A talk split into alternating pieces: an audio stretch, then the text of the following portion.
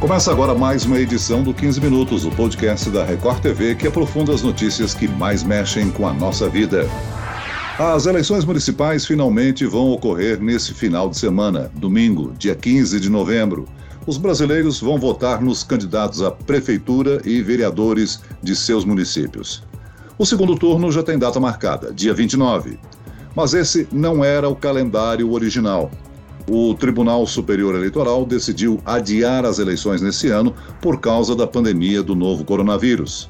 Agora, com as eleições batendo na porta, nós temos que tirar todas as dúvidas para que o eleitor vá preparado e principalmente protegido às urnas eletrônicas.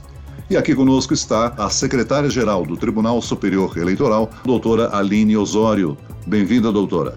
Muito obrigada, Celso. É um prazer estar aqui hoje conversando com você e com todos os cidadãos brasileiros.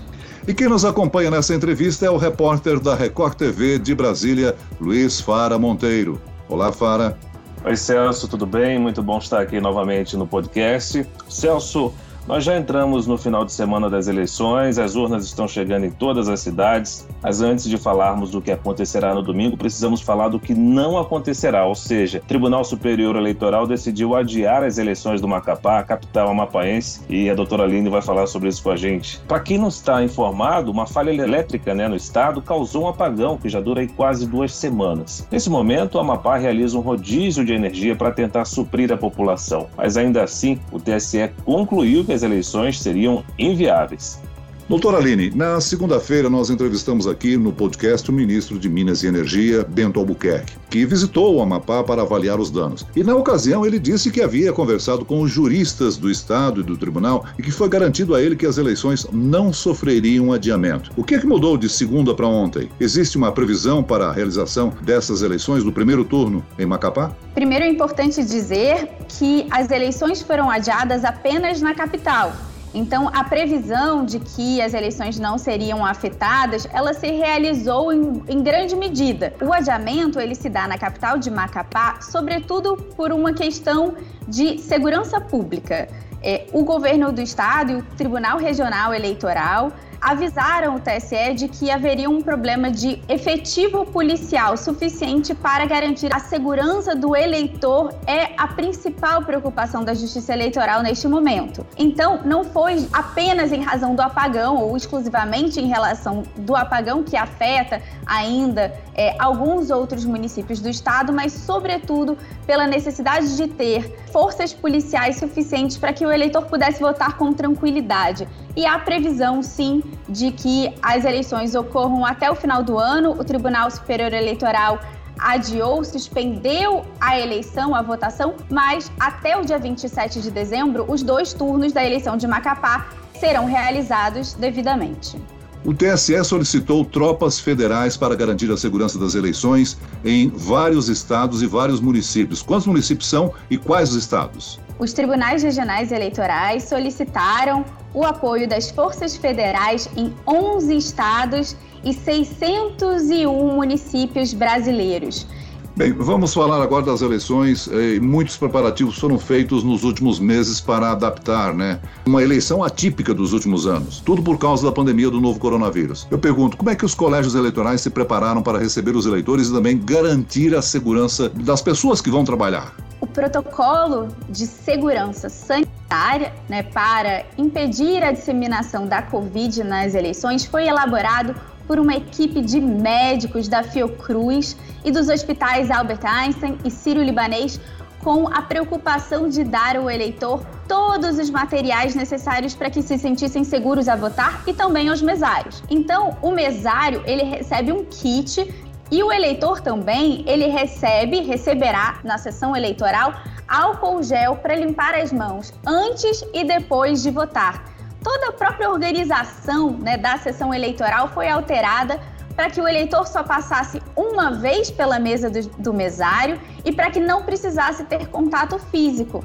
O eleitor, por exemplo, não vai precisar entregar o seu documento oficial com foto, ele irá apenas exibi-lo ao mesário. E há também a possibilidade de que ele leve o seu celular baixando o aplicativo e título, e se o título tiver com foto, ele também pode usar apenas o celular. Agora, doutora Aline, não custa nada a gente lembrar que não haverá biometria nesse ano, né? Novamente por causa da pandemia da, da Covid-19. Então tem que levar o título de eleitor. que mais que o eleitor precisa é, levar para fazer a votação da maneira mais correta, de acordo com o que a Justiça Eleitoral sugere e determina? O primeiro passo, antes de sair de casa, o eleitor deve separar o seu documento oficial com foto, como acabo de falar. Se ele tiver uma caneta em casa, que leve a sua caneta para assinar o caderno de votação. Se não for possível, haverá canetas nas sessões eleitorais que serão higienizadas. E duas questões importantíssimas. A primeira é: o eleitor tem que sair de casa com máscara. A máscara é uma proteção para si mesmo e para os demais, um sinal de respeito com a população e com aqueles também que estão lá trabalhando pelo Brasil, que são os nossos mesários. E a segunda dica é não esqueça a cola eleitoral com o número dos seus candidatos. Isso torna a votação mais rápida. Então não se esqueça, cinco dígitos para vereador e dois dígitos para prefeito. E aí é interessante dizer, biometria foi dispensada nessas eleições para justamente reduzir o risco de filas e aglomerações porque a biometria, para alguns eleitores, demora para ser reconhecida e, com isso, há uma lentidão nesse processo de votação. Então, excepcionalmente, nestas eleições, não utilizaremos a biometria. Uma dúvida recorrente, por exemplo, o eleitor quer saber: será que vai ter que passar álcool gel antes e depois de digitar na urna? Vai ter contato direto com o mesário? Explica para a gente mais uma vez, por gentileza, que nunca é demais tirar a dúvida dos nossos ouvintes. Vamos lá, vamos fazer um passo a passo da votação. Quando ele chega, ele vai ver alguns pôsteres com algumas dicas, falando para o eleitor, por exemplo, é, evitar abraços, apertos de mão, né, para manter o distanciamento de um metro das outras pessoas. Ele se dirige à sua sessão eleitoral, haverá uma fila com adesivos marcados no chão para marcar o distanciamento. Ele aguarda a sua vez. Quando for a sua vez, ele chega, se posiciona na frente da mesa do mesário, guardando um metro de distância. Há também um adesivo no chão marcando. Ele exibe o seu documento com foto ou o seu título ao mesário. O mesário digita os números do título de eleitor e confirma o nome do eleitor. O eleitor dizendo que é ele, ele estará apto para votar. Deverá guardar o seu celular, os seus documentos e também pegar a sua caneta, se ele tiver, limpar as mãos e assinar o caderno de votação já com as mãos limpas de álcool em gel. E aí ele digita na urna e ao final ele limpa de novo com álcool gel. Lembrando que esse álcool gel ele foi fornecido por doações, estará disponível em todas as sessões eleitorais sem nenhum custo para o eleitor ou para os cofres públicos. A senhora salientou a utilização, a obrigatoriedade da utilização da máscara. Se por acaso o eleitor esquecer, o que acontece? Ele não vai poder votar? Na maior parte do país, a máscara já é exigida para todos os serviços, pra, para andar em locais fechados, fazer compras em supermercados. Então, o TSE confia que o eleitor chegará ao local de votação com máscara. Excepcionalmente, se houver alguma situação de um eleitor que teve, perdeu a máscara, teve algum problema com a máscara, os locais de votação terão um número pequeno de máscaras excedentes que permitirão ao eleitor pedir para garantir o seu direito de voto. O eleitor que se recusar a usar a máscara não poderá votar, porque essa é uma obrigação importante instituída pelos médicos que nos aconselharam e que garantem assim um processo eleitoral seguro para todos. Doutora Aline, outra dúvida que a gente ouve muitas vezes: o horário adaptado para grupos de risco, que é mais uma medida por conta da pandemia. Agora, significa que durante a manhã apenas idosos e membros do grupo de risco poderão votar? Não. Eu vou explicar bem é, essa questão do horário da votação, que de fato tem trazido algumas dúvidas nos nossos eleitores. Primeiro, originalmente, as eleições no Brasil ocorriam de 8 da manhã às 5 da tarde. Em razão da pandemia, nós aumentamos em uma hora o horário de votação, isso começando a votação lá às 7 horas da manhã, porque os estatísticos verificaram que nas eleições anteriores, esse, essas primeiras horas da manhã são as mais cheias e por isso era maior aumentar nesse momento. Mas de 7 às 10 da manhã há um horário preferencial para os eleitores maiores de 60 anos. É, não é para todos os grupos de risco. Isso não significa que outros eleitores que compareçam nesse horário, porque tenham restrições ou porque são acompanhantes desses idosos, eles não possam votar. Eles poderão, mas deverão respeitar a preferência, ou seja, eles votarão após todas as pessoas maiores de 60 anos terminarem a votação, aguardarão em fila separada ou ao final da fila. Isso é muito importante. Então, se possível, a Justiça Eleitoral recomenda que os adultos, todos os eleitores, não levem crianças e acompanhantes para a sessão é, eleitoral. Afinal, a gente está querendo diminuir o número de pessoas né, nesses locais de votação. Mas, se for necessário, não há problema e a preferência existe mas nenhum eleitor será impedido de votar em nenhum momento durante o dia. Doutora Liri, com o horário reduzido, talvez tenham pessoas que não queiram votar por medo de se contaminar. Essas pessoas podem justificar a ausência? O que acontece com quem não justificar? Oi, Celso. Primeiro, o horário de votação ele foi ampliado.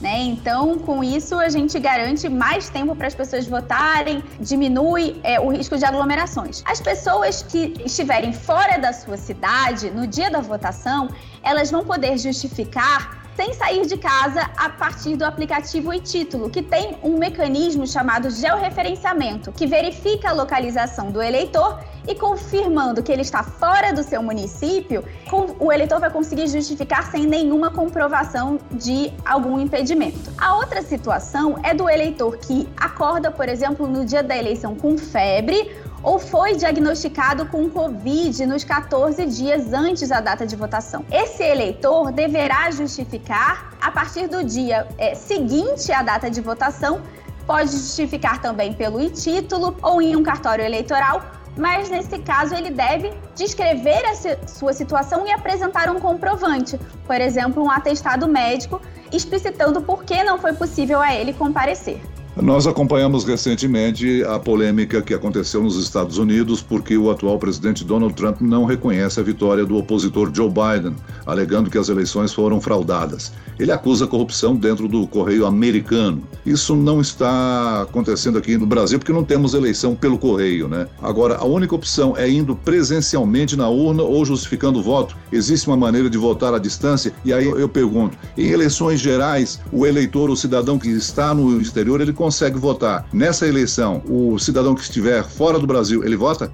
Celso, são importantes perguntas. Primeiro, eu gostaria de dizer que no Brasil o voto ele é presencial e isso se dá, sobretudo, para garantir o sigilo do voto. O eleitor vai presencialmente, vota numa cabine que é exclusiva e que garante né, que ninguém está ali olhando o voto do eleitor. Não há voto pelo correio e uma medida importante que a Justiça Eleitoral tomou foi não inovar nos mecanismos de votação durante a pandemia, pois isso poderia trazer insegurança ou alegações de fraude. Então, diferentemente dos Estados Unidos, não tivemos nenhuma inovação nos métodos de votação é uma parte. A justificativa, como não é um voto para um candidato, mas a justificativa porque não pôde estar presente na votação, ela sim pode ser feita à distância pelo aplicativo. E a outra questão importante que você levantou, o voto no exterior, ele acontece apenas nas eleições gerais. O eleitor no exterior, ele comparece sim a uma sessão eleitoral que é montada no exterior.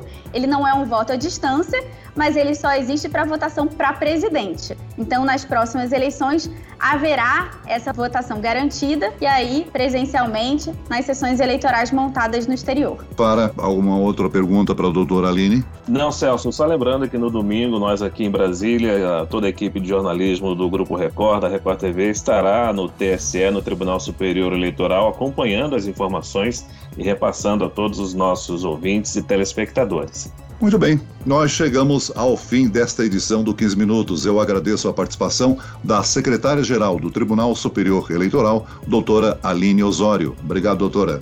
Celso, eu é que agradeço a oportunidade de falar aqui hoje sobre as eleições que ocorrem neste domingo e como uma mensagem final aos eleitores, eu diria, não deixe de votar. É, votar faz a diferença e ajuda a construir um país melhor.